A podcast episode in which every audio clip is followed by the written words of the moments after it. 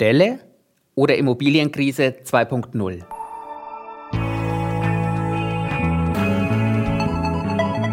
Hashtag Volatility, der Anlage-Podcast von QC Partners.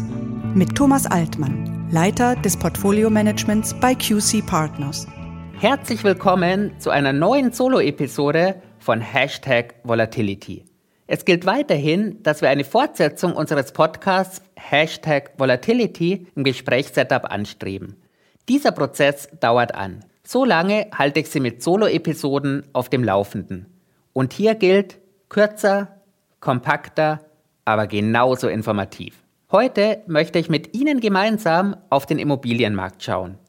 Wer aktuell ein Haus bauen möchte, hat nicht nur mit Materialengpässen und steigenden Materialpreisen zu kämpfen, sondern ganz besonders mit deutlich gestiegenen Finanzierungskosten. Vor 14 Monaten konnten hierzulande erstklassige Baufinanzierungen über 10 Jahre und 60 Prozent des Immobilienpreises noch zu einem Zinssatz von 0,8 Prozent abgeschlossen werden.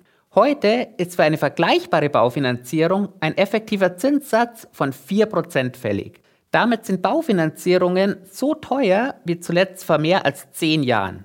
Im gleichen Zeitraum sind die Renditen zehnjähriger Bundesanleihen von minus 0,5% auf plus 2,3% angestiegen. Und Sie haben es bei den Zahlen vielleicht schon rausgehört. Der Anstieg bei den Hypothekenzinsen ist fast ein halbes Prozent größer als der reine Zinsanstieg am Staatsanleihenmarkt. In den USA geht diese Schere noch deutlich weiter auseinander. Schauen wir aufgrund der längeren Datenverfügbarkeit auf die 30-jährige Laufzeit.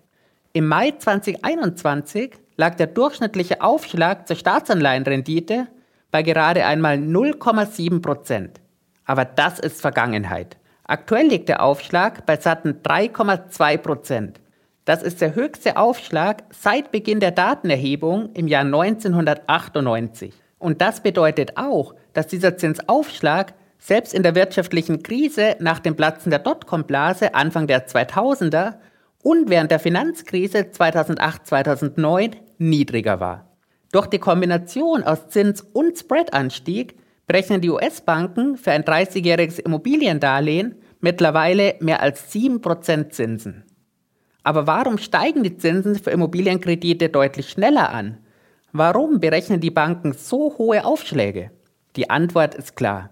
Die Banken rechnen mit einer deutlichen Zunahme von Kreditausfällen und in letzter Instanz von Zwangsvollstreckungen. Schauen wir zurück. Im Nachgang der Finanz- und Häuserkrise endeten 2010 4,6 Prozent aller US-Immobilienkredite in einer Zwangsvollstreckung. Danach kannten die Zwangsvollstreckungen nur noch eine Richtung, nach unten. Im vergangenen Jahr endeten nur noch 0,4 Prozent aller Immobilienkredite auf so unrühmliche Weise.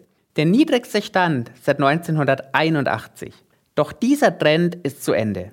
Wir sehen wieder eine Zunahme an Zwangsvollstreckungen. Noch steht der Wert mit 0,6% niedrig, aber wir wissen, dass dieser Indikator erst spät anspringt. Denn während der Finanzkrise ihren Höhepunkt 2008-2009 erreicht hat, wurde der Spitzenwert bei den Zwangsvollstreckungen erst Ende 2010 erreicht. Es ist also durchaus möglich, dass wir am Anfang eines längeren Weges nach oben stehen.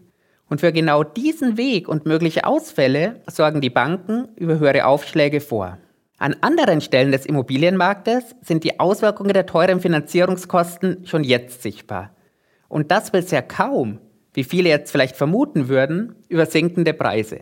Der viel beachtete Case-Schiller Immobilienpreisindex ist im Juli zwar erstmals seit zehn Jahren wieder gefallen, ein Monatsrückgang reicht aber bei weitem nicht aus, um eine Trendwende bei den Preisen auszurufen. Denn im Jahresvergleich sind die Preise im Juli trotzdem um 16 Prozent angestiegen. Bleiben wir bei den 30-jährigen Hypothekenzinsen.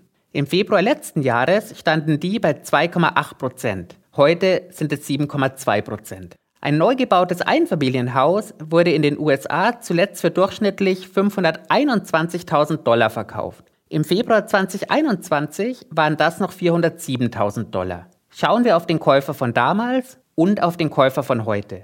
Im Februar letzten Jahres mussten bei einer Vollfinanzierung anfangs Zinsen von 11.400 Dollar pro Jahr gezahlt werden. Heute sind das 37.500 Dollar pro Jahr. Diese Mehrzinskosten von gut 26.000 Dollar, die bedeuten einen Anstieg der Monatsrate um fast 2.200 Dollar.